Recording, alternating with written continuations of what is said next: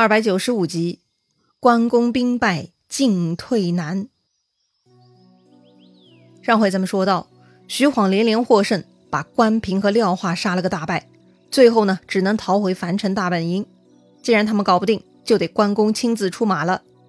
但是关公毕竟右臂受过刮骨疗伤，那是个大手术啊，还在修复期呢。关公能打得过徐晃吗？确实，关公受伤，年纪又大了。跟徐晃对打了八十几个回合，并没有占到优势。后方的关平看着，心都掉到嗓子眼儿了。关平啊，是非常担心父亲失手。既然一时不能战胜，关平呢就鸣金收兵了。听到鸣金之声，关公也不知情况，所以呢不敢恋战，急忙拨马回寨。如果是普通对战，见势不妙收兵回寨还是可以的。但关平这次鸣金收兵呢，却惹出了大麻烦了。为啥呢？因为荆州军面临的敌人不仅仅是眼前的徐晃，背后又杀出曹军来了。如果在撤退的时候遭遇进攻，这个结果嘛，可以参考之前曹操在汉中的几次战役哈。曹操在汉中的时候，好几次都是在自己撤退时被蜀军追击，才被打得落荒而逃的。如今这个倒霉的场景呢，风水轮流转，就到关公的荆州兵身上了。正当荆州兵撤军之时，突然四下里是喊声大震，曹仁带兵从樊城中杀出来了，正好从背后袭击荆州军。而徐晃见关公回寨，也不放松，也向前追杀。于是呢，徐晃跟曹仁正好前后夹攻。正在撤退的荆州兵面对猝不及防的敌人进攻，是完全没有心理准备，瞬间是乱成一锅粥，根本就组织不起对抗。哎呀，关公见势不妙。赶紧带领队伍奔向湘江，而背后曹军是紧追不舍。不得已，关公只能带领队伍渡江到了南岸，准备奔向襄阳。但这个时候呢，刘兴探马来报说荆州已经被吕蒙夺走了，将军的家属也都在东吴人手里。啊，怎么会这样？吕蒙什么时候杀到荆州的？关公想不通啊！可是这一会儿也没空研究细节呀。既然如此。关公也不敢去襄阳了，准备掉头去公安。可是没多久，又有探马来报说，公安的傅士仁已经投降东吴了。啊，傅士仁这个混蛋！还没等关公发飙呢，第三个送消息的人又来了，就是磨磨唧唧管军粮的。他来报告说，派去南郡催粮的使者已经被傅士仁杀掉了。如今傅士仁把糜芳招去投降东吴了。要命啊！这个坏消息怎么就凑到一块儿，像个炸弹一样发出来了呢？刚刚樊城兵败，此刻接连听到这些坏消息，关公听完自然是气到肺炸呀。于是他窗口迸裂，昏厥于地。哎呀！众人看到关公晕倒，赶紧把他救醒。关公醒过来，第一个找到的就是王府。关公十分懊恼，后悔没有听王府的话，导致今日的事情。王府说啥了？还记得吗？王府当时提醒关公三件事：第一，东吴会来偷袭，要提防。关公采纳了，建立了烽火台系统。第二，王府说过，傅士仁、糜芳带着怨气上岗会出问题，所以得派得力的人看管好他们。第三，王府说荆州不能交给潘俊管理，这个人有问题。结果关公没有听从王府的第二、第三点，不以为意。现在好了。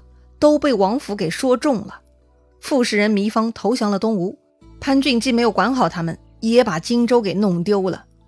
哎呀，不重视管理，问题太严重了。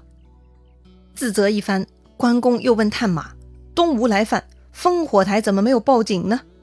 于是呢，探马又报告了，说了东吴白衣商队的奸计，他们擒拿了烽火台的守兵，所以没有发出警报啊。哎呀，听到这里，关公都站不稳了，差点又跌落在地。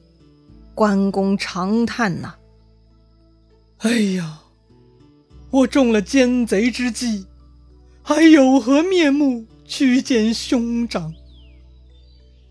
哎呀，说到这里呢，确实很凄凉。表面来看，从强盛到失败也就短短几天，但实际上荆州这边的问题。就像一颗表皮完好、内里腐烂的苹果，一戳就破了呀！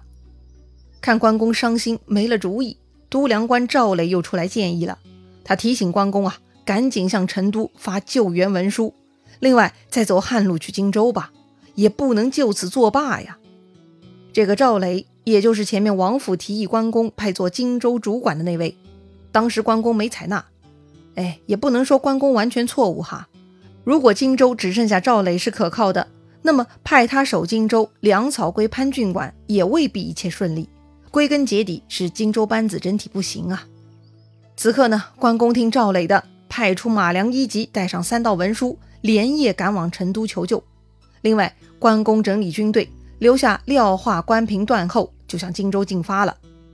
再说曹军那边，看到关公带兵跑了，曹军很高兴，特别是曹仁哈，这段时间被关公围困在樊城，曹仁头大的不行啊，总算盼来曹操大军，所以曹仁才有胆主动跑出来接应徐晃，夹攻关公的荆州军。此刻关公走了，曹仁自由了，他赶紧第一时间呐就跑去向曹操请罪。曹操很大方。借用司马懿的话哈，说这是天数，不怪曹仁。反正如今打了胜仗，所以呢，曹操重赏三军，还亲自去原来廖化守卫的那个四种寨视察战地情况。对啊，四种寨本来是荆州兵防守最坚固的营寨，也正因为如此，廖化才敢暂时离开营寨，陪着关平去营救第一屯，才中了徐晃的调虎离山之计嘛。曹操视察了四种营寨，十分赞叹徐晃的英勇。哎，这个四种营寨密密麻麻的沟堑和鹿角密布，哎，这样的营寨，曹操行军打仗三十年，从未敢长驱直入过。曹操由此十分赞叹徐晃的胆量和见识，真是了不起呀！众人听魏王这么说，也都跟着称赞。是啊，大王都承认自己三十年用兵未曾有这等胆识，对徐晃的评价实在是高啊！感慨完毕。曹操大军还是后退到磨皮屯住了。这个磨皮是个地名，位于甲下东南。很快把关公赶跑的徐晃呢，也带队回磨皮来见曹操了。听说徐晃回来了，曹操亲自出寨迎接。此刻徐晃胜利之师呢，那是踏着正步，雄壮威武的走来。开个玩笑哈，那个时候不需要踏正步的。不过呢，徐晃的队伍那是非常整齐，没有跋涉部队的凌乱。军容军貌那是一级棒啊！曹操越看越欢喜呀。果然，徐公明带兵有一套啊！曹操当着众人的面大大夸赞徐晃：“徐将军真有周亚夫之风啊！”周亚夫，哎，这又是谁呢？周亚夫啊，是西汉时期的人物。他的父亲呢，名叫周勃，是西汉开国功臣之一，被刘邦封为将侯。啊，这个将呢，不是将领的将，而是绞丝旁那个将哈，大红色的意思。现代文学家钱钟书先生的夫人杨绛，哎，她的名字就是这个字了。周亚夫呢，出生在功臣之家，自然是要报国的。他效力了汉文帝和汉景帝，最大的功绩啊，就是抵御匈奴和平定七国之乱，为巩固汉朝统治立下过汗马功劳。这里曹操夸徐晃有周亚夫之风，周亚夫是什么风呢？自由风吗？又是开玩笑哈，周亚夫呢是出了名的治军严谨，严谨到连皇帝出现都不能破例，也要守规矩的那种程度，可见周亚夫的管理力度了。所以军令严明、治军严谨就是周亚夫之风了。徐晃这回攻拔了荆州军四种这样的营寨，从战场回军还能军容整齐，可不就是治军有方、有周亚夫之风吗？接着呢，曹操封徐晃为平南将军。派他和夏侯尚一起守襄阳，专门抵御关公的部队。徐晃领命，这就南下襄阳去了。而曹操呢，也不回去哈，他继续留在磨皮等候消息。再说关公这边，如今形势对他很不利，前面荆州被东吴霸占，后面曹军又虎视眈眈，成都的援兵也不可能三两天到达。关公此刻呢，陷入了窘境，该怎么办呢？他跟赵雷商议。赵雷不是军师，他也就是个普通人嘛，能想出来的主意嘛，也就是普通的主意。关公一时没了头绪，赵雷呢就提议说：“找东吴说说理吧。不管怎么说，之前吕蒙在路口的时候给君侯您写信，约定两家联合共诛曹贼，为什么如今勾结曹贼来袭击我们呢？这不是背弃盟约吗？”哎，赵磊的意思就是啊，让关公派人去质问吕蒙，让他给个说法。于是呢，关公就派使者去荆州了。吕蒙听说，非常热情地出城迎接，以上宾之礼对待这个使者，搞得关公的使者很意外哈。使者呢，递上了关公的谴责信，没想到吕蒙也不生气，只是非常诚恳地对着使者解释啊。他说呢，之前要跟关公联合抗曹，就是他吕蒙一个人的私人想法，如今这回呢，是上头的命令，自己也没办法呀。再说了。吕蒙他们进入荆州以来，十分善待荆州百姓，对关公和随军出征的士兵家属也是细心照顾。啊，怎么照顾了呢？吕蒙啊是下了死命令的，不准东吴兵骚扰关公及随军将士的家属，还要给他们按月供给粮食，及时提供医疗。正因为如此，所以呢，这些人才能安居乐业，没有任何动乱呀。吕蒙对关公的使者说了，东吴都是一片善意。要和平交接荆州而已，请使者回去报告关公，好生转达善意。使者听吕蒙这么说也没辙，东吴讨荆州也不是一天两天的事情了，这么久了，东吴一心要拿下荆州，如今拿下了，能够善待百姓，没有秋后算账，哎，这个做得很地道呀。所以呢，使者无语。接着吕蒙啊就摆酒宴款待他，吃饱喝足以后，又把使者送回驿馆休息。听说前线派来了使者，那些跟随关公出征的将士家属就来驿馆找使者问信交流了。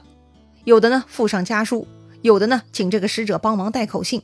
哎，大家一致反映说家里一切安好，衣食不缺。你看这吕蒙治军也很有一套哈。其实呢这段时间还发生了一件事情，当时啊吕蒙进入荆州城就下令东吴军士要老实做人，不许骚扰抢夺百姓的东西。但是有一个吕蒙的同乡，他犯规了。这个人呢，拿了一顶百姓的竹编大斗笠，盖在铠甲上防雨。此事呢，被吕蒙给看到了，非常生气，要军法处置。这个人就向吕蒙求情，说自己拿百姓的斗笠，并不是给自己使用，而是用来遮蔽官用的铠甲呀。也就是说，此人是为了保护公务而犯的错，也算情有可原吧。一般情况下，这种问题，哎，确实可以原谅哈。但这次吕蒙进入荆州城是要做大事的，要收拢民心，所以吕蒙呢，还是坚持自己已经颁布的将令，将此人推出去斩喽，枭首示众。事后呢，吕蒙为其收尸痛哭，此事令东吴三军上下无不震撼。正因为如此，之后呢，再也没有任何人敢以任何理由拿百姓的一根葱、一粒米了。你说，在这样的将军治理下，荆州百姓还能有怨言吗？大家高兴还来不及呢。好吧，吕蒙接管荆州，看样子做得很棒。关公谴责他无果，那下一步该怎么办呢？精彩故事啊，下一回咱们接着聊。